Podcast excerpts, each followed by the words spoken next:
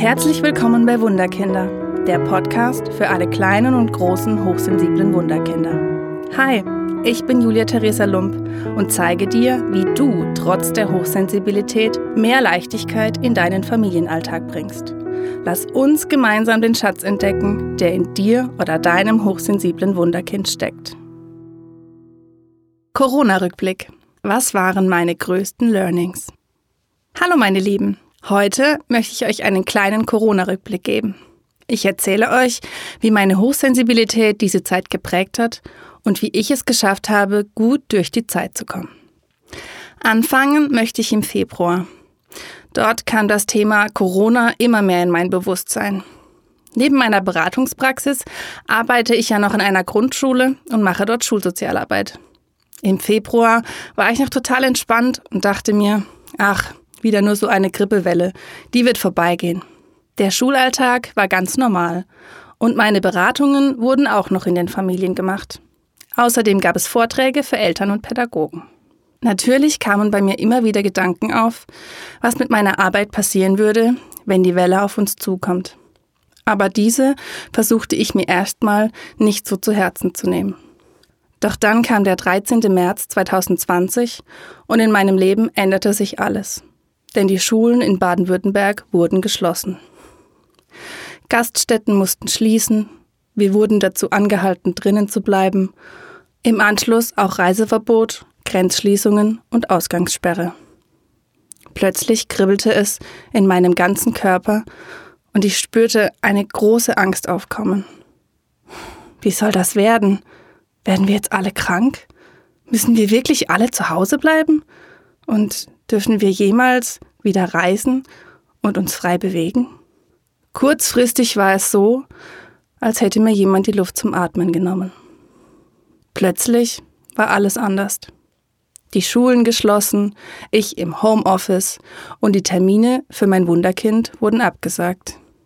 Ein großer Schock, große Ängste. Wie soll das weitergehen?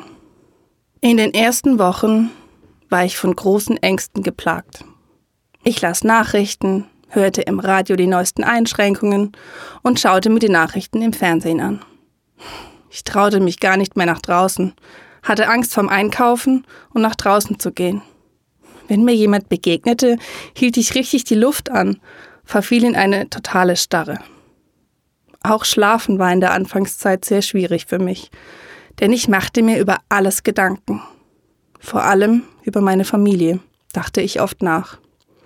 Meine Eltern, beide über 70, gehörten plötzlich der Risikogruppe an und mein Kopf malte sich alle Horrorszenarien aus.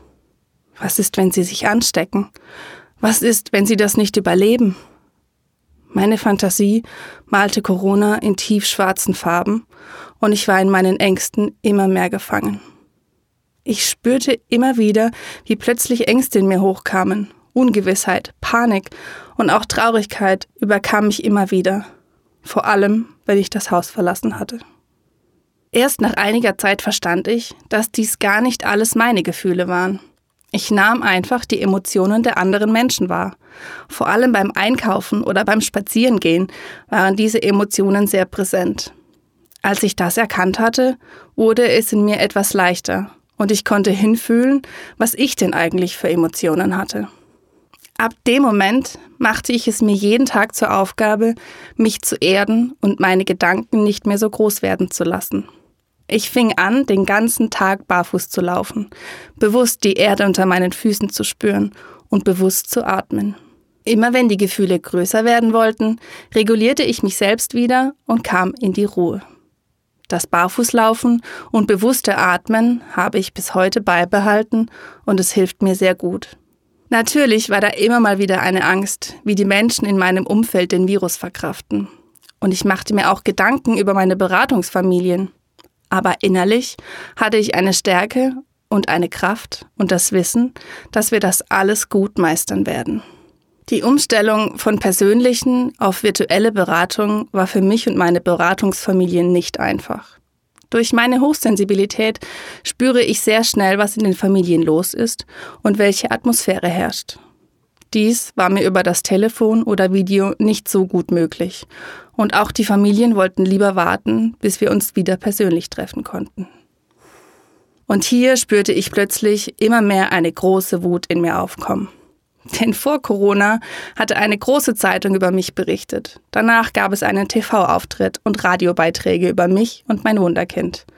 Ich hatte das Gefühl, endlich angekommen zu sein und Familien mit meinem Angebot zu erreichen. Und dann kam Corona. Alles wurde runtergefahren, keine persönlichen Beratungen mehr, Vorträge und Fortbildung wurden abgesagt und meine Selbsthilfegruppe durfte ich nicht mehr machen. Meine Welt brach ein bisschen zusammen und ich war so wütend auf diesen dummen Virus, der für mich meine ganze Arbeit wieder zerstörte. Da gab es Tage, an denen ich so wütend war und auch die Welt nicht mehr verstand.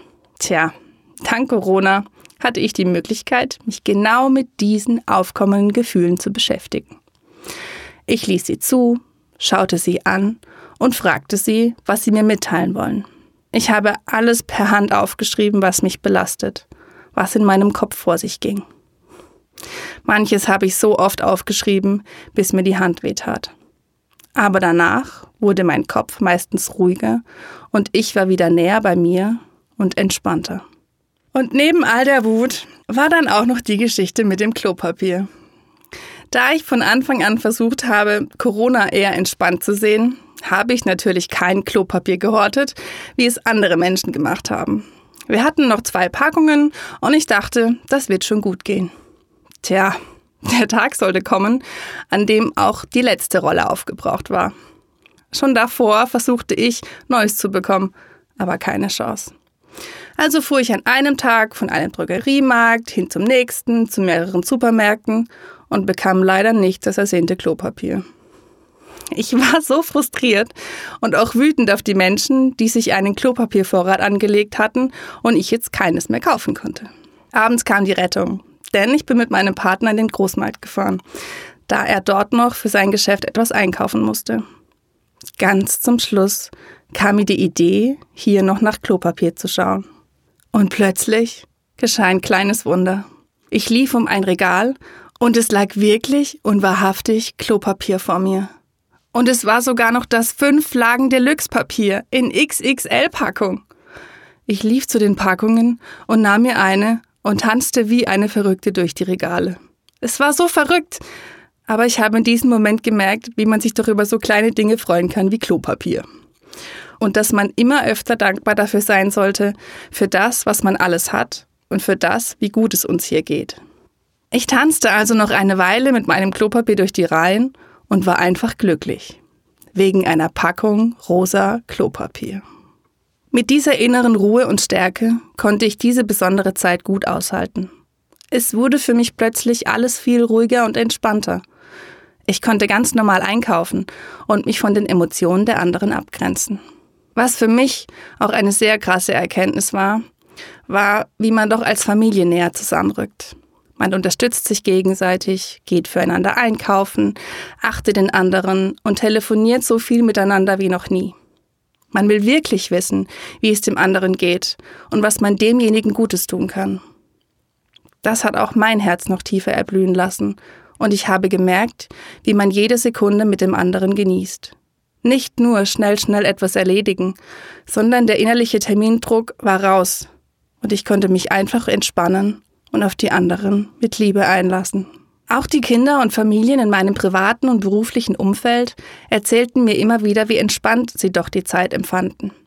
Man hatte so viel Zeit füreinander und die Kinder kamen immer mehr zur Ruhe. Natürlich gab es dazwischen auch stressige Tage, aber die angenehmen überwiegten. Die Kinder konnten einfach mal wieder ohne Terminstress spielen und Zeit mit ihren Eltern verbringen, ohne Grenzen. Die Kinder lernten plötzlich ganz andere Dinge, zum Beispiel wie man im Garten ein Beet anlegt und Gemüse einpflanzt. Es wurde zusammengehalten und jeder hatte seine Aufgabe. Ich muss sagen, dass die Kinder ohne Corona viele Dinge im Zwischenmenschlichen nicht gelernt hätten. Dies konnte nur in dieser entschleunigten Zeit geschehen und ich finde es wunderbar. Natürlich gab es auf der anderen Seite auch Familien, die mit dieser Zeit überhaupt nicht zurechtkamen und in denen es immer wieder knallte. Schulaufgaben, die nicht gemacht wurden, Lehrer, die die Kontrolle über die Schüler verloren und Eltern, die nicht mehr weiter wussten. Für mich hat dies aber auch etwas Gutes. Denn so kam ich bei meinen Beratungsfamilien viel schneller zum Kern des Problems und konnte dann doch noch etwas Entspannung in die Familien bringen. So stressig und anstrengend es für viele Familien war, aber dies ist der Anfang für eine Veränderung. Corona hat mich noch in etwas anderem weitergebracht. Zurückblickend hatte ich bis 2017 ein Nebengewerbe und habe Taschen und Kleidung genäht und diese auf Märkten und an Personen verkauft.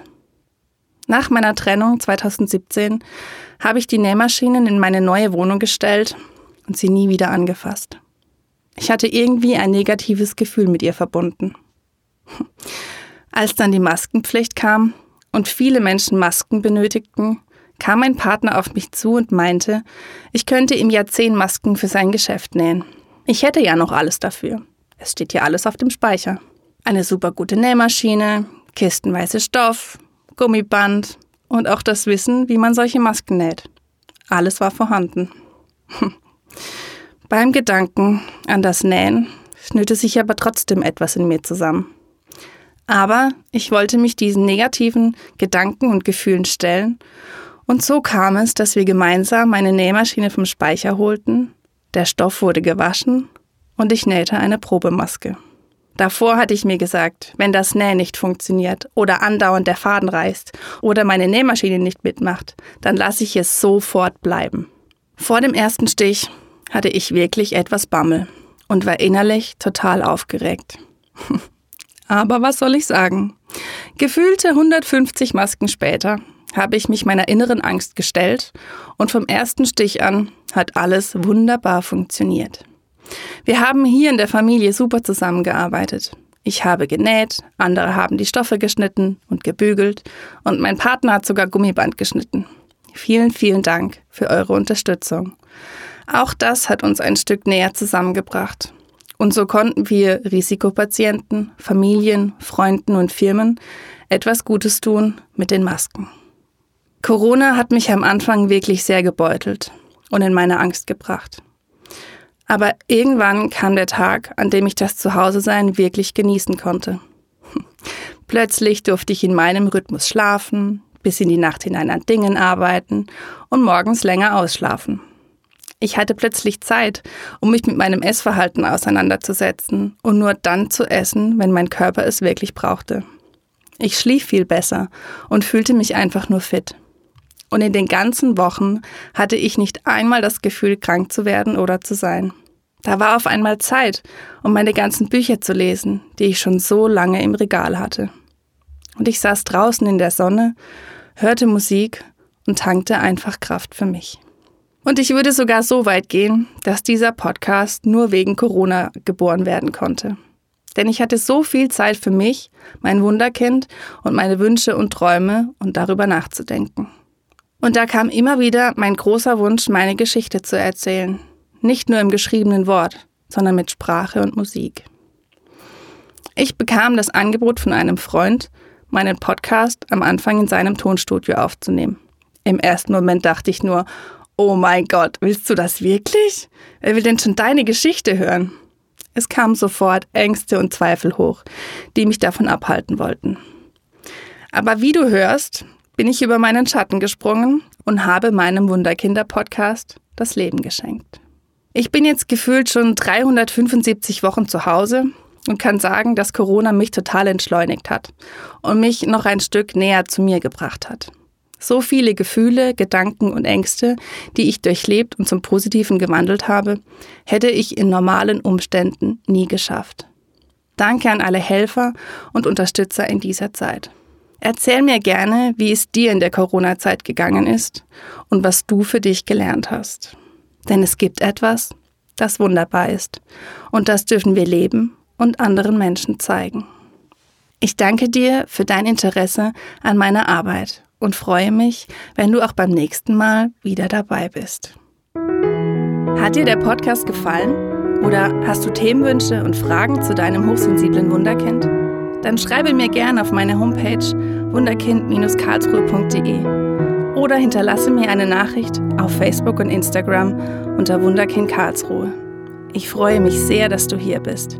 Alles Liebe, deine Julia Theresa.